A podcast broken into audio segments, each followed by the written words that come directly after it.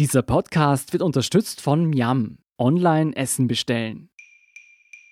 Ich bin Jolt Wilhelm. Das ist Thema des Tages, der Nachrichtenpodcast vom Standard.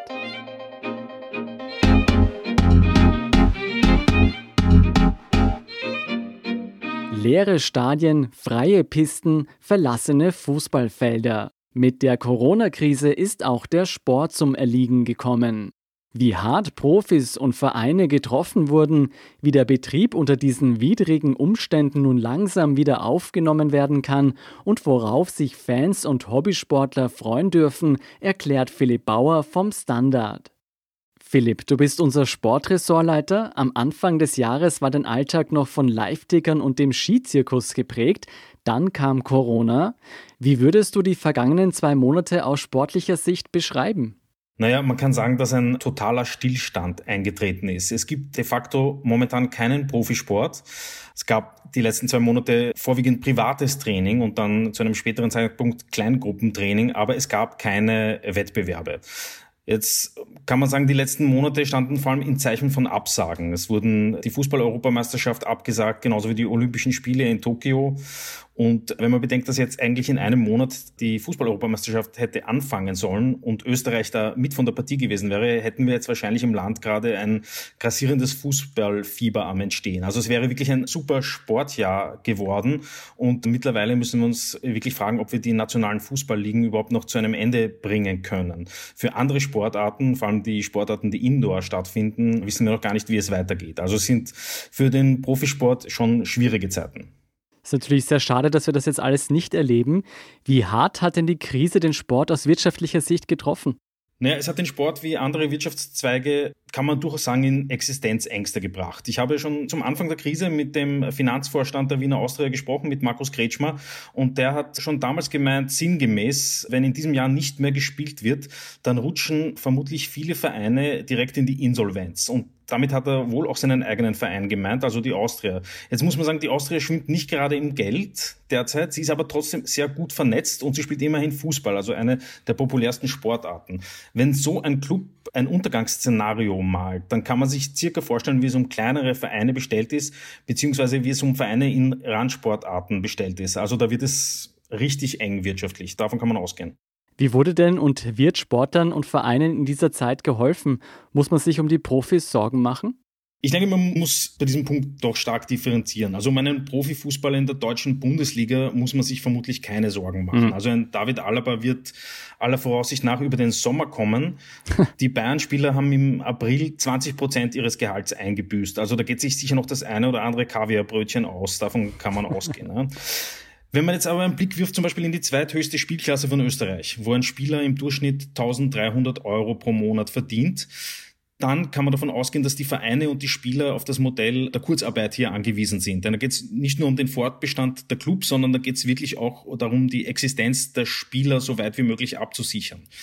Das gilt natürlich für andere Sportarten auch, wie schon vorher erwähnt, Kampfsportarten, Karate, Judo, wo Österreich wirklich Top-Sportler hat, die demnächst hätten zu den Olympischen Spielen fliegen sollen. Und dort ist die Zukunft absolut ungewiss, wie es weitergeht. Du hast schon mehrmals den Fußball angesprochen. Am Dienstag wurde nun die Fortsetzung der österreichischen Fußball-Bundesliga bekannt gegeben. Wann werden die Teams denn wieder spielen und vor allem, wie muss man sich den Spielbetrieb unter den aktuellen Umständen vorstellen? Also jetzt wurde mal äh, festgelegt, dass ab Freitag wieder das Mannschaftstraining anfängt. Das ist einmal Grundvoraussetzung, um überhaupt wieder Spiele absolvieren zu können. Am Mittwoch dieser Woche wird der Terminplan für die Spiele der Bundesliga erarbeitet. Zunächst soll das Cupfinale stattfinden zwischen Red Bull Salzburg und Austria Lustenau. Das könnte zu Pfingsten, also am 31. Mai, stattfinden. Anfang Juni starten dann die Meister- und die Qualifikationsrunde der Bundesliga mit englischen Wochen. Englische Wochen bedeutet, es wird zwei, vielleicht sogar dreimal in einer Woche gespielt. Eher zweimal. Ja. Das heißt mehr als sonst. Mehr als sonst. Englische Wochen sind nicht ganz unüblich aber sie wären zu diesem Zeitpunkt der Meisterschaft nicht vorgesehen gewesen. Es sind noch zehn Runden zu absolvieren, also das werden die Spieler schon auf die Reihe kriegen, das ist nicht so viel. Und Ende Juli will man dann fix und fertig sein, soll die Meisterschaft beendet sein. Das Ganze natürlich nur unter Ausschluss der Öffentlichkeit, also ausschließlich Geisterspiele, wo dann Spieler, Schiedsrichter, Trainer, ein paar Leute vom Staff anwesend sind, aber Wie gesagt, keine Zuschauer und aller Voraussicht nach auch keine Ballkinder, soweit ich weiß. Die wichtigste Voraussetzung, die nun geschaffen wurde, ist, dass sollte ein positiver Fall bei den laufenden Kontrollen auftreten, wird keine Quarantäne über den Rest der Mannschaft verhängt. Mhm. Denn äh, sonst hätte man wahrscheinlich aller Voraussicht nach doch relativ bald die Meisterschaft wieder abbrechen müssen und das Ganze hätte man nicht zu einem Ende bringen können. Also hier wird quasi eine Ausnahme gesetzt, wird ein Spieler positiv getestet, kann der Meisterschaftsbetrieb trotzdem fortgesetzt werden. Das klingt trotzdem alles nach sehr viel Aufwand. Lohnt es sich überhaupt für die Teams, in leeren Stadien zu spielen? Das lohnt sich auf jeden Fall, denn die Frage, was ist die Alternative? Also in der obersten Liga, in der Bundesliga, machen die TV-Einnahmen doch einen sehr relevanten Teil des Umsatzes aus. Sponsoren kommen so auch zu ihrer Medienpräsenz. Das Werkel läuft wieder ein wenig. Die Vereine fallen aber doch um einiges Geld um. Da geht es um Ticketverkäufe, es geht um Gastronomie an den Spieltagen, es geht auch um einen Großteil der Merchandise-Einnahmen. Wenn man bedenkt, dass bei Rapid zu jedem Spiel im Schnitt 18.500 Zuseher kommen, die doch einiges Geld im Stadion lassen, werden die Vereine doch auf einiges verzichten müssen. Nichtsdestotrotz, die Alternative, nicht zu spielen, ist doch wesentlich schlechter. Und aus sportlicher Sicht ist es natürlich auch wichtig, die Saison zu einem Ende zu führen, allein schon um zu wissen, wer könnte nächstes Jahr, sofern es denn stattfindet, in der Champions League oder an der Europa League teilnehmen. Wer ist denn aktuell der Favorit? Momentan nach führt der Lask in der Meisterschaft, aber es ist noch alles offen. Also es kann Red Bull Salzburg auch noch werden. Rapid ist ja auch noch im Rennen. Du hast schon die Champions League angeschnitten. Werden unter solchen Rahmenbedingungen auch internationale Bewerbe überhaupt stattfinden können? Also ich glaube, vorwiegend geht es jetzt mal um den Erhalt der nationalen Ligen. Die Champions League tritt jetzt ein bisschen in das zweite Glied zurück. Allerdings ist die Champions League für die großen Vereine natürlich die große Cash-Cow und die wird man nicht einfach sterben lassen. Momentan weiß man noch nicht, wie es weitergeht. Es gibt Gerüchte, dass der Bewerb im August fortgesetzt werden könnte, aber eine wichtige Voraussetzung dafür wird sein, dass es Reisefreiheit braucht. Das gilt für alle Sportarten, die international ausgeübt werden und der Fußball ist da natürlich eines der besten Beispiele. Im Tennis Tennis ist es ähnlich. Dort will der internationale Verband am 15. Mai sagen, wie es weitergeht. Aber ohne Reisefreiheit wird es schwierig mit internationalen Bewerben. Jetzt gibt es ja nicht nur den Fußball, auch wenn das wohl wirtschaftlich gesehen der größte Brocken ist. Welche anderen Profisportarten wird es denn in nächster Zeit wieder zu sehen geben? Also wenn wir zwei prominente Beispiele hernehmen, Tennis und die Formel 1 zum Beispiel. In der Formel 1 ist angedacht, dass der Saisonauftakt in Österreich stattfindet, also in Spielberg, unter strengsten Vorsichtsmaßnahmen eben auch ohne Zuschauer und alle von diesem 1500 Leute umfassenden Tross müssen vor dem Rennen getestet werden. Dann sollte es losgehen am 5. Juli und am 12. Juli ist gleich noch ein Rennen in Spielberg vorgesehen. Also zwei Rennen innerhalb von einer Woche in Österreich. Mhm.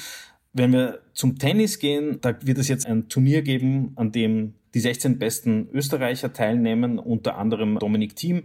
Das Turnier wird in der Südstadt abgehalten ab 25. Mai und das wird auf Servus TV und tennisnet.com übertragen. Also da gibt es ein bisschen Methadon für Tennis-Junkies, ist natürlich nicht auf ganz hohem Level, aber immerhin, man wird Dominik Thiem spielen sehen. Er wird selber die Bälle aufglauben, weil es auch dort keine Ballkinder geben wird. es gibt nur einen Stuhlschiedsrichter, keine Linienrichter. Also man ist ein bisschen in der Zeit versetzt, aber immerhin, es wird Tennis gespielt. Das klingt nach einem Event, das man nicht verpassen sollte. Lass uns abschließend noch das Profiparkett verlassen. Wie sieht es denn mit kleineren Hobbyvereinen und Amateurligen in Österreich aus? Wann wird der Breitensport in Österreich wieder anlaufen?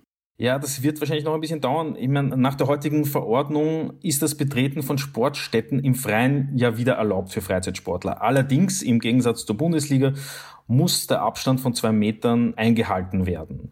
Das heißt, einen wirklichen Amateurbetrieb von Fußballspielen in dem Sinn kann es natürlich noch nicht geben. Ab 29. Mai werden auch die Indoor-Sportarten wieder belebt. Allerdings auch da wird es wirklich noch dauern, bis es hier zu Bewerben kommen kann im Amateurbereich. Die Bundesliga gilt hier momentan als Lernprozess für alle anderen Mannschaftssportarten und alles, was man da mitnimmt an Erfahrungen, wird man dann auch vielleicht im Amateurbereich umsetzen können. Es heißt also noch etwas weiter gedulden. Vielen Dank, Philipp Bauer, für diesen sportlichen Überblick. Bitte sehr, gern geschehen. Wir sind gleich zurück.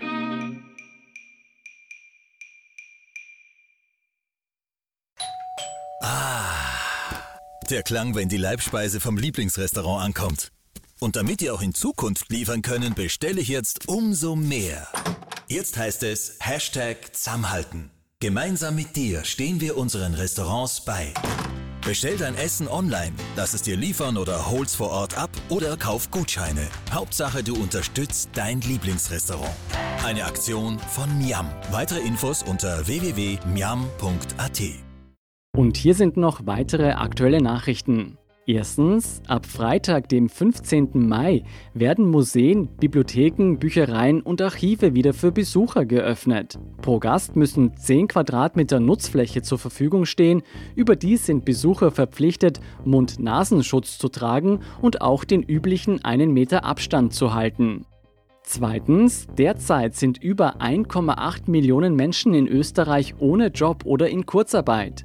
Rund 500.000 Menschen davon sind als arbeitslos gemeldet. Immerhin würden die Zahlen laut Arbeitsministerium einen leicht positiven Trend zeigen. Aktuell erwogen wird eine Verlängerung der Kurzarbeitszeit. Und drittens, SPÖ-Bildungssprecherin Sonja Hammerschmidt fordert von der Regierung eine Bildungsmilliarde, um zu verhindern, dass im Herbst aus der Corona-Krise eine Bildungskrise wird.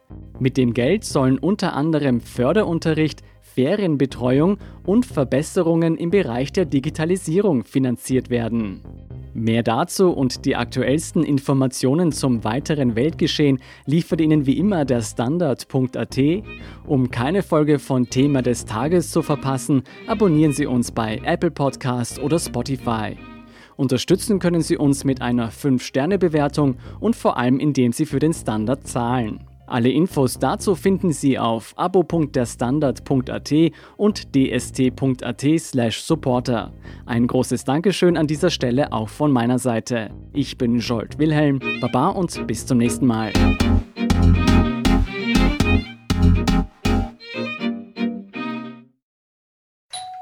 Ah, der Klang, wenn die Leibspeise vom Lieblingsrestaurant ankommt. Und damit ihr auch in Zukunft liefern können, bestelle ich jetzt umso mehr. Jetzt heißt es Hashtag Zusammenhalten. Gemeinsam mit dir stehen wir unseren Restaurants bei. Bestell dein Essen online, lass es dir liefern oder hol's vor Ort ab oder kauf Gutscheine. Hauptsache, du unterstützt dein Lieblingsrestaurant. Eine Aktion von Miam. Weitere Infos unter www.miam.at.